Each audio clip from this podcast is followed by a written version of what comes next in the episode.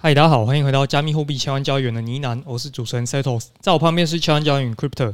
Hello，本集资讯由前股票操盘人、加密货币千万交易员以及研究员组成的呢喃猫投资团队提供。在周日这个单元，我们会谈论加密货币的投资热点、潜力币种。如果想听的主题，欢迎在下方留言告诉我们哦。好，那今天要来聊三月十一号币圈的一个重大危机哦。那在三月十一号的时候，矽谷银行倒闭的这件事延烧到币圈嘛，导致 USDC 一度脱钩到零点八五美元，曾经的模范生现在也是 无下阿蒙了。那我们今天除了要来探讨这件事情对币圈的影响，我们会聊到说，那下一次你要怎么预防？稳定币脱钩的时候，你应该要用什么方法去避险哦？那当之后这种类似的事情发生的时候，你就不会手忙脚乱。所以我们要来聊说这件事情之后，对于币圈的稳定币格局会有什么变化？有没有什么有其他的老二、老三会趁势崛起哦，以及带来的投资机会？然后，所以今天又教大家如何面对这种极端黑天鹅的避险方法，又教大家找那个新的稳定币的投资机会。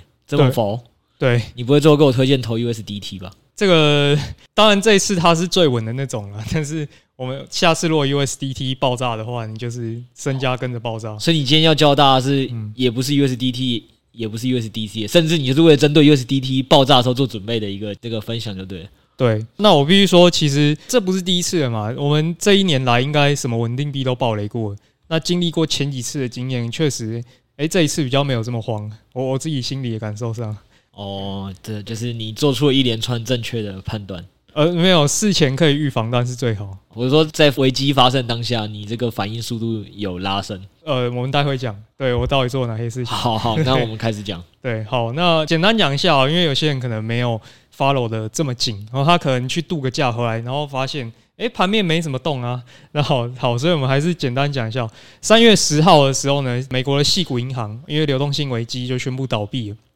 所以这件事情啊，首当其冲就影响到币圈的稳定币 USDC 嘛。那为什么会影响到 USDC 呢？好，我们说一下，USDC 是美国 Circle 公司所发行的稳定币。那它的机制就是 Circle 呢会发行 USDC，以及它背后会储备足额的美元资产哦，通常是现金或者是短期国债，确保说大家在赎回的时候，它有足够现金可以还给这些 USDC 的持有人。所以呢，原本它都是足额储备的，没什么问题哦。但是他们自己有揭露嘛，他们的现金其实是存放在六间银行的。那其中一间就是今天我们要讲的这个矽谷银行。那矽谷银行呢，就是经历了一连串的风波危机之后，在周末的时候，他们就开始有一些倒闭的这样子的消息传出嘛，所以大家就在担心说，USDC 会不会现金拿不出来，没有办法偿付给这些 USDC 的持有人呢？诶，据统计哦，它一共放在里面有三十三亿美元，那占了这个 USDC 市值四百三十五亿。相当于大约是八 percent，也就是说最坏的情况呢，如果他这些美元都拿不出来的话，USDC 是有可能会折价到大约零点九二美元的。也就是说，如果他把这个最极端的几个事情都估算的话，那他到零点九二确实有机会，对吧？对。就是他如果真的完全钱都拿不回来的情况下，对，就是最最最悲观的情况下是。但结果如果这个听众回去拉那段时间发生的盘面，会发现哇，市场恐慌超出预期啊，所以你是完全有套利机会的，因为它崩到什么程度？每间不一样啦，但百币那边已经跌到零点八五美元了，对，就是完全已经超乎这个理论值了。对，因为很多人不会像我们一样去做这种各种计算嘛，就是很多人那时候我看到社群的发文，然后朋友发文，就是就是说，哎，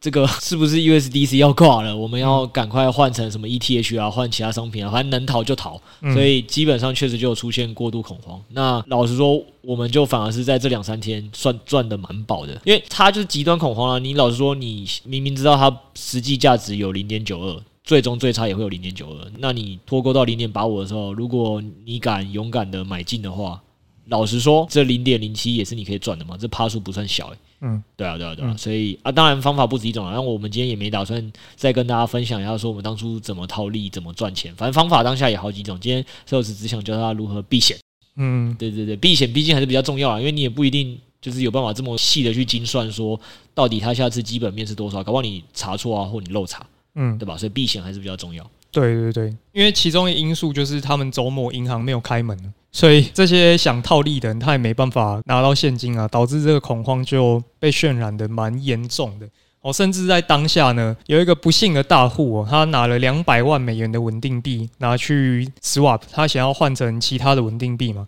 但因为操作不慎，他就是那两百万美元基本上是丢到水沟了。这这么夸张？嗯，两百万美元，照刚刚讲说最低到零点八五，好，再烂一点，零点七，他也能可以拿个一百四十万美金回来吧？对，他最后只拿到零点零五美元。呃，好，那所以赶快，因为今天要教大家这个怎么正确避险，然后提醒一下大家说他当初是做错了什么事情。OK，我们就来讲一下说，其实有三种方法是可以去避险的。哦，其实应该说三加一种。那我先讲这个加一叫做什么？加一就是在之前的呃 USDT 暴雷好了，这个是可能比较算自身的一些经历吧，就是。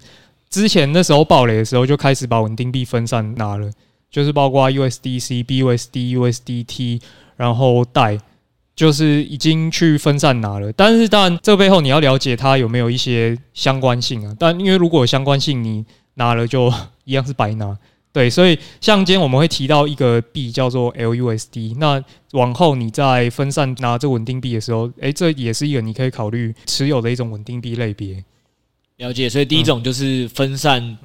多种稳定币吧，就是你就算存银行现金，不要只有台币嘛，你可能有一点美金，有一点欧元，有一点日元嘛之类的。对对，就是因为他们背后的储备那些机制都不太一样，那你只要分散拿，基本上还是能分散一定程度的风险。那再来讲下一种嘛，就是我们刚刚讲的是事前预防。那第一时间你如果发现该怎么办呢？诶，很简单，你就是先换其他稳定币。那我先讲，因为那一天人刚好在外面，所以我一打开已经变零点八八了。那 零点八八，我那时候诶扫了一下新闻，那也想说算了，反正我本来就分散存放了，后来我就没有动。我不像六 A，他有去做一些什么神奇的操作，但 anyway，我我是没赔也没赚了，就这样。所以第一时间你如果发现的话，是可以先换其他稳定币，起码心里会比较踏实啦。那这种情况之下呢，你还可以另外判断说，诶，这些稳定币背后到底是什么原因会脱钩？像是这次 USDC 它会脱钩，就是因为大家怀疑它美元会拿不出来嘛。那这时候你就可以去想说，诶，那有没有其他的稳定币是它背后的储备是不同东西？它其实没那么危险。哦，那第一个大家会想到就是 USDT 嘛，所以很多人确实第一时间就跑去换 USDT。那另外一种 LUSD，我们后面还会讲到 LUSD 它背后的储备就是纯以太币。所以跟这件事情的关联度就不大。那确实，它在这次的事件之中呢，脱钩的程度也是顶多到零点九七、零点九八，是维持的蛮好的。嗯，算是这一轮比其他很多更前面的稳定币来对比的话，它已经算是维持的算蛮好的，几乎没有脱钩了。对。对，我相信有脱钩的那些人，也可能是相对不了解 LUSD 的原理，想说哎，稳定币好像会出事，集体在那边在卖的，我觉得应该是这种，也不一定，或者他这种极端避险，就是他全部换去 BTC，嗯，因为这也是为什么老说这一轮反而是比特币有一个比较明显的飙升嘛，受惠于这件事情。对，他那时候反而没跌，对，因为大家想起了祖师爷跟你讲的，所有的中心化商品不可信的时候，你就要想起我，我是为了它而诞生的，就是去中心化的避险。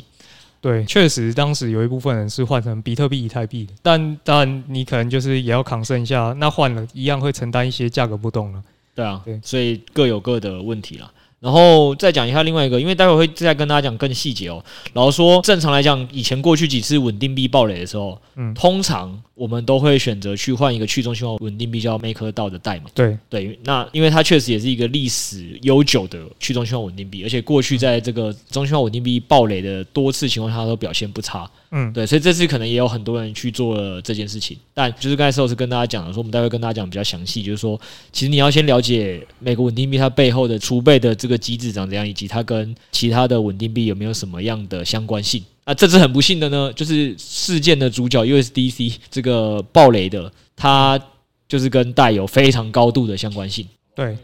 代大概有四五十趴以上比例，就是用 USDC 作为储备的，好不好？嗯、所以这种感觉是一定会失火的。这种感觉就像是说，诶、欸，你觉得房地产不好的时候，你想说换去台股会好一点，或台股再换到什么银行定存会好一点啊？结果今天是中华民国面临飞弹试射，应该是集体下跌了。对，应该是不会有一个可以幸免于难，所以基本上你还是要对它的相关性有一定的了解。那接下来这种方法是跟孙哥学避险哦。孙哥有一个骚操作，那那一天在脱钩的时候，有人在链上就发现孙哥把八千两百万 USDC 换成另外一个稳定币叫代，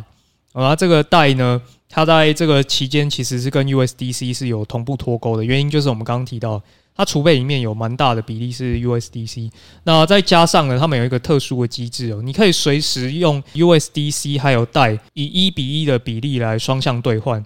所以只要 USDC 在下跌呢，就一定会有人去买 USDC，然后换成贷，再把贷卖掉来做套利嘛。所以这个机制的原因导致说，他们在这个期间内是有同涨同跌的一个现象。但是，诶，为什么孙哥要这么做呢？有点蠢哦，好像从这个 A 鸡蛋换到 B 鸡蛋，结果他们都放在同一个篮子哦。但事实上不是这样子，因为这个 USDC 跟代的兑换机制呢，它是有一个上限的。那当上限到了之后呢，就没有办法这样去做双向兑换。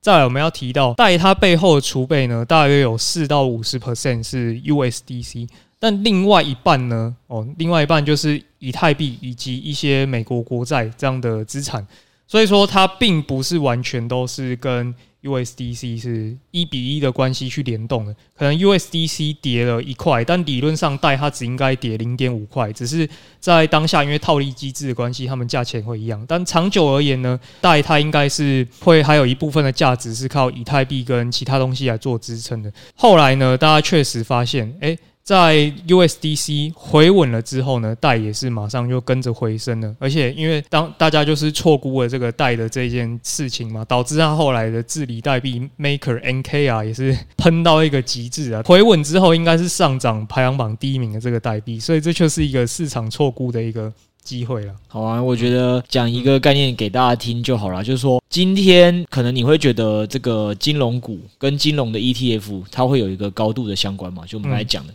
因为毕竟金融 ETF 跟金融股就是都是同样的金融属性嘛，所以它已经受大环境的影响是最大的。但是金融属性里还是会区分不同银行，它有的可能是专门赚汇差的钱，就是赚买卖汇的钱；有人是专门在赚国外放贷的钱。那今天假如今天有一间银行报的是因为说什么哦，它这个在金船在越南啊，或者是什么的金船在中国的债务危机收不回来，那这间股票一定是会报比较多的，但是整个 ETF 可能会有其他银行，因为没有在什么越南跟中国铺险那么多，所以受害情形就比较小。那用一个比较这种简单的解释让大家知道，就说这个详细背后的机制哦，你看社长刚也没办法直接讲给你听，因为我觉得讲完大家也会听不懂。我们现在就是给大家讲一个概念，是说很多人会对代跟 USDC 的第一印象就是它确实重叠度比较高。就储备重叠度比较高，所以可能再加上它有一个一比一的兑换机制，所以在这两个东西的直觉印象下，确实会有蛮多人就是觉得他们应该要一比一联动。但你只要思考清楚，它后面还有其他机制的运行，还有它的储备的这个比例还是有差的，你就会发现说，哦，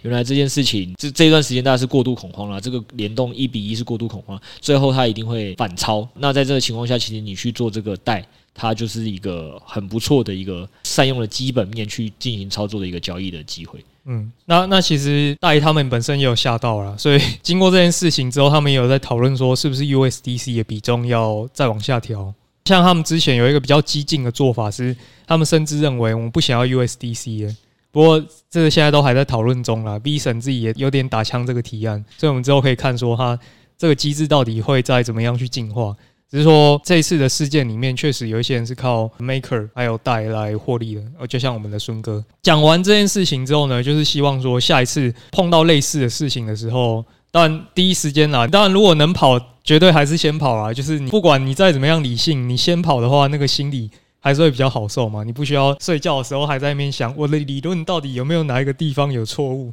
哦，让你好睡一点。那再来我们提到说，如果哎、你已经经过了这样的一个事件，那我们接下来要展望未来的话，有没有什么样的其他币会因为这次事件去受惠？惠？诶，不过我觉得还是帮忙补充，我们可以不用在这边讲那么详细。就是说，当下其实还是有很多方法可以去做。比如说，有一个东西，就是因为你是看 USDC 在跌嘛，对。然后 USDC 在跌的时候，你觉得这个时候它最大的受惠者会是谁？比如说中国被打压的时候，大家会觉得哪个国家通常感觉是比较受惠的？美国或者邻近的日本嘛？对，就这种，就是感觉就是跟他敌对阵营或相关替代性高一点。所以那时候其中六 A 的一个操作就是这个，就是我去做空 USDC，因为反正大家现在都。打落水狗，但是他竞争对手 USDT 感觉会受惠，而且你很明确知道这两个本来就是死对头，就是有点替代品。百事可乐不好卖的时候，可口可乐通常会卖比较好，所以他就去做空 USDC，然后做多 USDT 嘛。对，但这个 就是会有一种极端极端情况，就是如果你这么做的话，USDT 如果也爆掉的话，那你等于赚了满手的归零的 U。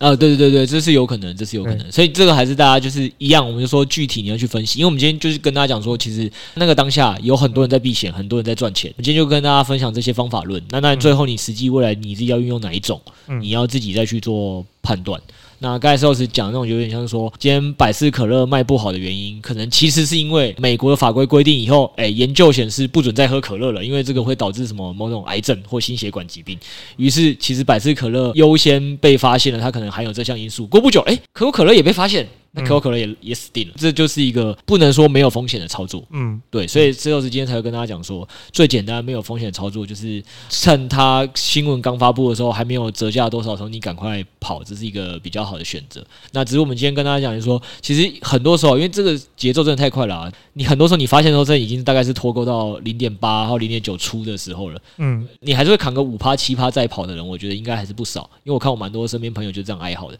但这个时候就是会有这些。比较专业的，像孙哥啊，或像六 A 啊这些去做了解机制后的去补止避险，还甚至多套利的方式。嗯，那这个部分我觉得大家还是可以去想一下跟学一下。嗯，对，只是你在用的时候一定要小心。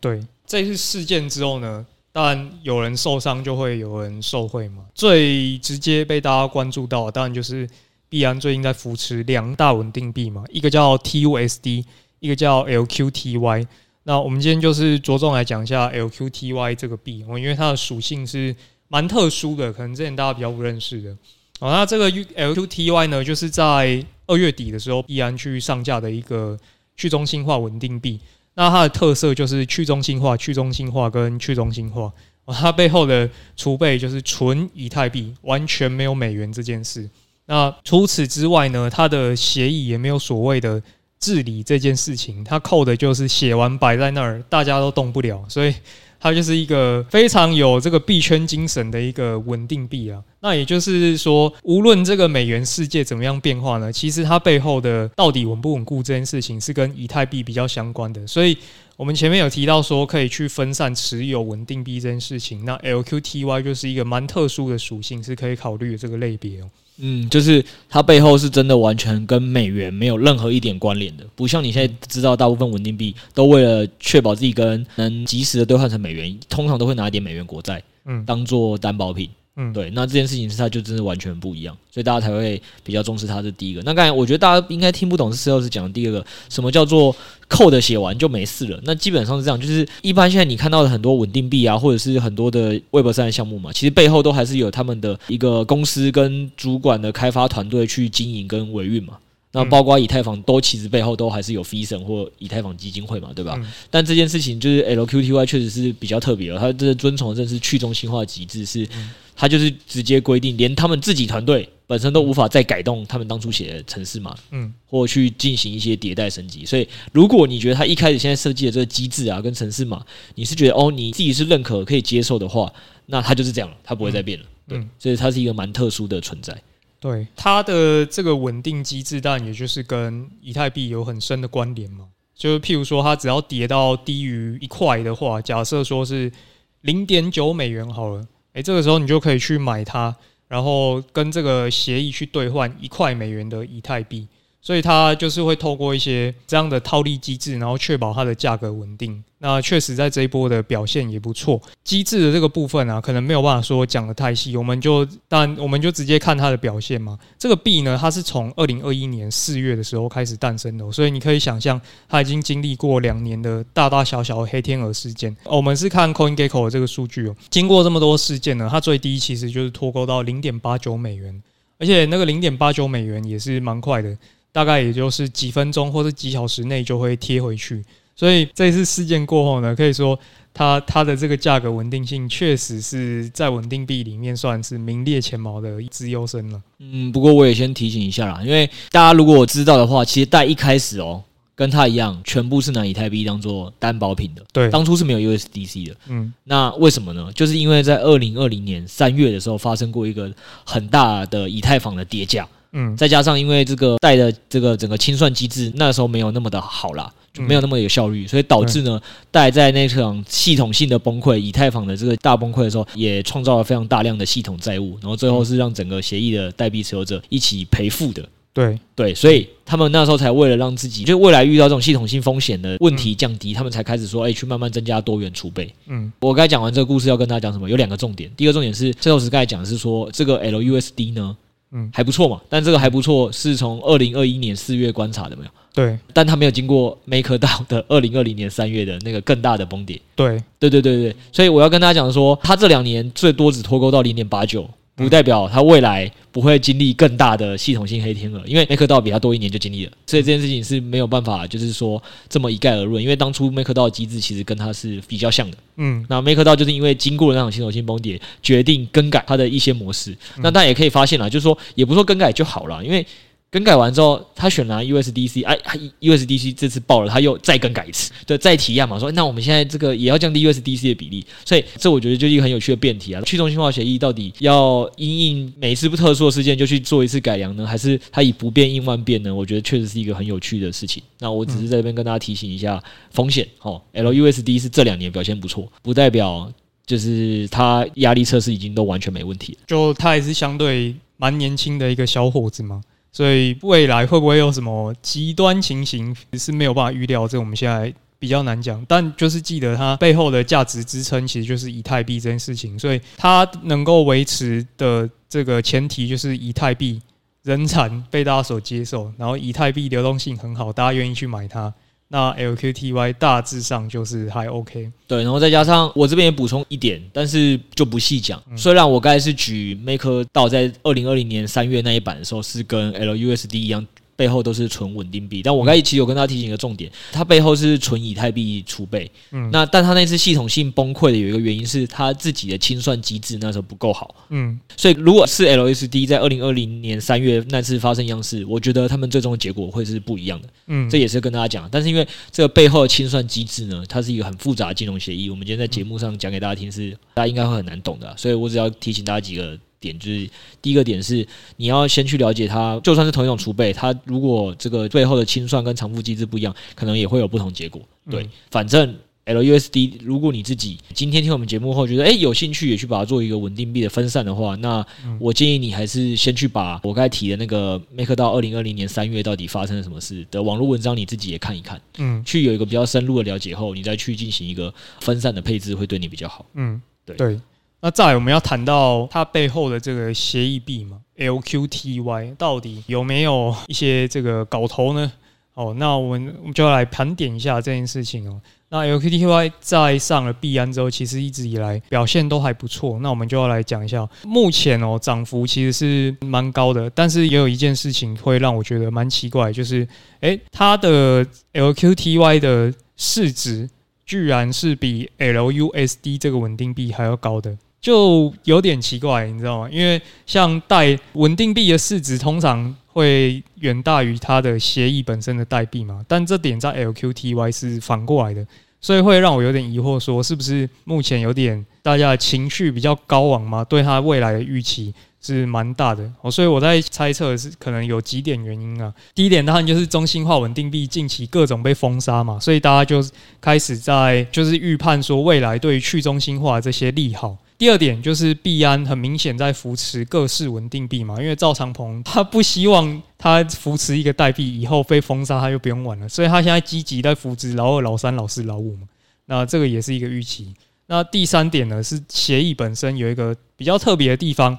哦，因为像代这个币呢，它要是出现一些极端情形呢，它的协议币 Maker 的持有人是要一起下去赔的，但是 LQTY 不需要。他会享受到这个稳定币的好处，但是当这个稳定币脱钩的时候，LQTY 的持有人是不需要赔钱的，所以他享受了上档的好处，但是下档他是不需要赔付的。这一点倒是跟其他的稳定币是有比较大的不同了。我们接下来等于说我们需要观察的几件事情，就是那既然都讲成这样子，LQTY 是不是被高估了呢？哦，我们接下来又要看一下这几件事哦。第一个就是。对于去中心化稳定币的需求，到底是一个假议题还是真议题呢？哦，因为像代他们现在也开始要转型了嘛，逐步的他们想要脱离 USDC 的掌控。那会不会 Maker 以后一改之后呢？诶，它的这个纯度就慢慢的拉升了。那大家就诶跑去用它，那 LUSD 的这个成长性可能就会被限缩了。那第二个，我们要看到说，LUSD 其实在这一次的事件之后呢，它的市值成长了两千万美元，但是老实说，成长率相较之下并不是很高，大概就十几 percent 这样子。所以我们要观察说，因为 USDC 现在赎回潮才刚开始，它要么是跑去别的稳定币，要么就是换回美元。所以我们可以看说，在这几天，因为银行开始运作了嘛，那到底 USDC 它跑掉这些市值会跑到谁身上？还不够明显吗？目前看起来是 USDT 啦，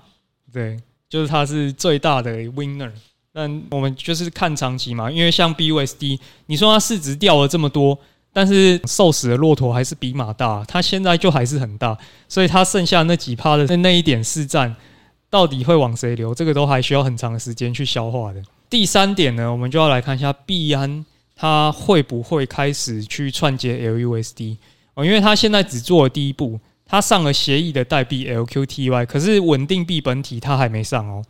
因为 TUSD 他很久以前就上了，但是 LQTY 他还没有上，所以我们等着看币安会不会上这个币。如果上了这个币呢，其实对稳定币来讲是一个蛮大的利好，因为稳定币终究还是要看多少人用它嘛，越多人用的话，它的价值就越高。那它现在的困境就是它都卡在链上，所以大家其实是蛮难去使用到它。如果中心化交易所愿意把它串进来的话，我觉得那才是真正一个采用率会喷发的一个时间点。因为你之前就嘴臭过那个嘛，因为 CD 现在已经没有几个稳定币朋友了，对，所以他当初选择上了 TUSD。嗯。对，所以最后他到底会上 LUSD，确实是一个大家可以值得关注的事情了，对啊，所以其实整体来讲，我反而是会最好奇这件事情了，因为它现在市值真的是还蛮低的哦，它只有两亿多美元，而且 LUSD。就是一样，刚刚讲的同一个议题，就是它真的采用快速扩张后，因为稳定币嘛很难炒，一定是炒还是它背后那个治理代币？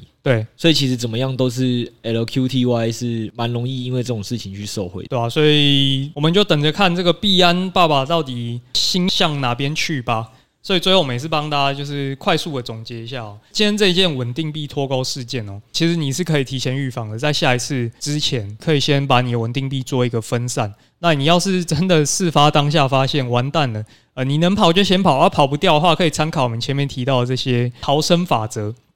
那最后我们提到说，LUSD 这个稳定币哦，它是由纯以太币支持的这个稳定币类型。所以呢，在这次脱钩事件里面是表现得还不错的。那我们后续可以观察说，币安对它的支持力度会不会加大，包括它的稳定币到底会不会真的上币安呢？然后我也想帮 Celos 今天这个稳定币避险再分享一件事啦，就我觉得大家可能也会想说，哦。币圈真的很烦，我到底要分散到什么程度？那连 USDC 当初觉得没什么问题也也出事了嘛？但大家应该要先回去想一件事哦，USDC 这次的出事，其实老实是跟 Web Two 的细谷银行是比较有关系的，所以要跟大家讲哦，现在其实 Web Two 跟 Web 三都没有大家想象中的这么安全。我相信这件事情，大家最近看新闻也会开始有感受啦，就是美联储这样暴力疯狂升息这件事情哦，已经是到来了全世界的金融系统都会。呃，系统性一起有风险的时候了，已经不再是你觉得单一什么哦，Web 三才会出事啊，Web 三特别不好啊，然后 Web two 都会没事。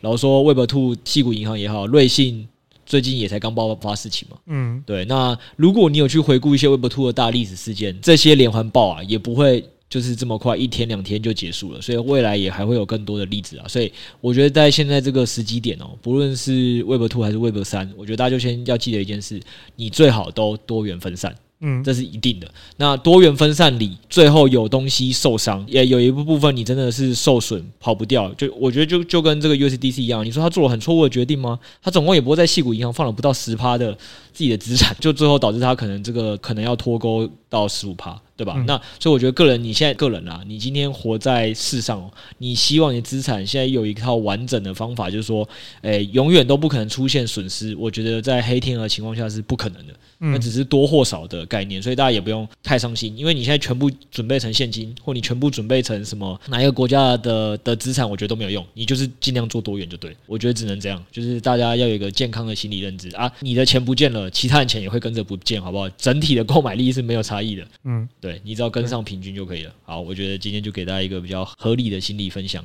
好，那今天也跟大家再分享两件事哦。第一件事情就是我们的派网啊，合约的版本正式上线了。那因为我们之前给大家用的派网策略都是杠杆代币的版本嘛，对吧？嗯嗯。那这个它合约策略我们已经看了一段时间，诶，确定它绩效也比较稳定了，所以我们现在就是已经开放给大家说，可以从杠杆代币的策略单移转到合约版本的策略单。那为什么呢？因为大家都知道派网以前做空不是用合约，所以是一个叫做杠杆代币的一个比较特殊的产品，所以应该在其他交易所比较没有。那那这个产品会出现一个问题是，Sales 可以帮我补一下资料，就是策略四跟策略五啊，我们两个之前拿来做空的这两个策略，其实在用杠杆代币跟用这个合约，其实绩效差异是很明显的。我们有跑近三周的实单去测试，这三周呢，四号的。我们两个版本总共差了五个 percent，五点二 percent。对，就是只是一个是用杠杆代币去跑，一个是用合约去跑，都是在派网哦，都是在这个交易所去跑，只是用两个不同做空工具，绩效可以差五趴。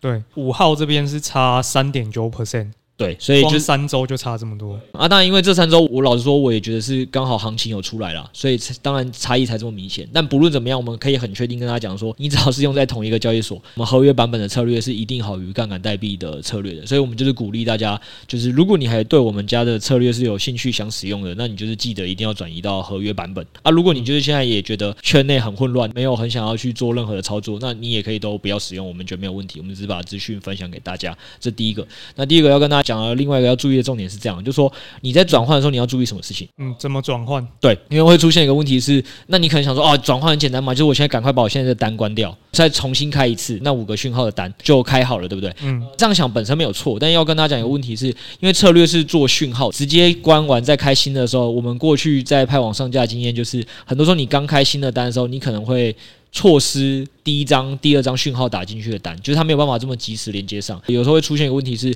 你搞不好在关单跟开单这瞬间，你就会错过了一段策略的捕捉到趋势的波段。所以我们觉得有一个比较好的做法啦，就是你最好是旧的杠杆代币单也先不要管，那你就开新的合约单，然后开大概一到两周的时间，你确认说，诶，这些新的合约单都已经五个讯号都已经跟旧的这个杠杆代币的讯号基本上都已经有同步了，这时候你再把旧的给关掉，这是对你比较好的方式，就是不会错过任何的策略。然后再来转换，还有下一个重点是，那我们现在也有去跟派网说，哎，那你要人家用户做转换，你总要给一点啥币吧，对吧？你总要给点福利吧。所以我们是不是帮大家跟这个派网争取非常好福利？所以是念一点，念出来，手续费怎么样？手续费，如果你先前有开这个杠杆代币的版本呢、而且你因为这样子有一些亏损的话，你之后有半年的 VIP 三的手续费减免。嗯，是 VIP 三哦，非常高哦，嗯，甚至是比很多你现在知道的主流交易所的还高。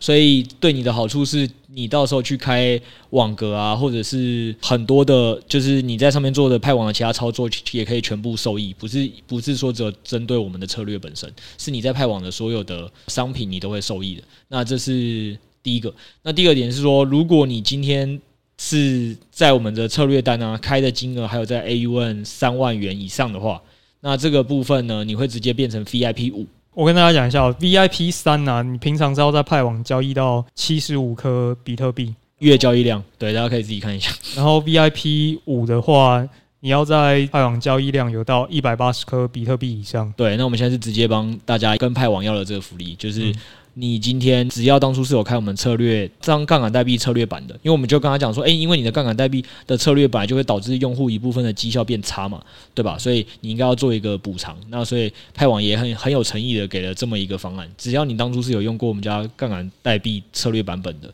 那。那个有亏损，它就是直接一定会给你 VIP 三半年的时间。嗯，对。啊，你如果 AUN 放的比较多，大概三万元以上去跟我们策略的话，它还会给你给到 VIP 五。那这个我刚才讲的强调好处就是说，你不是说未来一定跟我们策略才会有受到这个好处，你今天去自己去做开网格啊，或开其他它的策略啊，你全部都会因此受益。这是全面性的。那第二个还有一个重点是，我们也要求派网做一件事哦，就是他要去记录哦，在四月二号以前哦。如果用户有提前关单，然后有去把这五个策略去做一个均放的话，就是开新的单五个策略平均配置的话，那还会有一个好处是亏损扣底的部分。什么意思？就是说你现在关单的时候，你可能五个策略加起来，如果有未实现损失，不论它今天是一百 U 还是一千 U，那我就有跟派王讲说，我们要全数记录这些金额。那在你未来开的这个合约策略的时候啊，他一定会先把这一百 U 跟一千 U 赚回来之后，他才会开始抽你的成，不然就是不会有任何抽成，直到你这个用到赚钱为止。对，那如果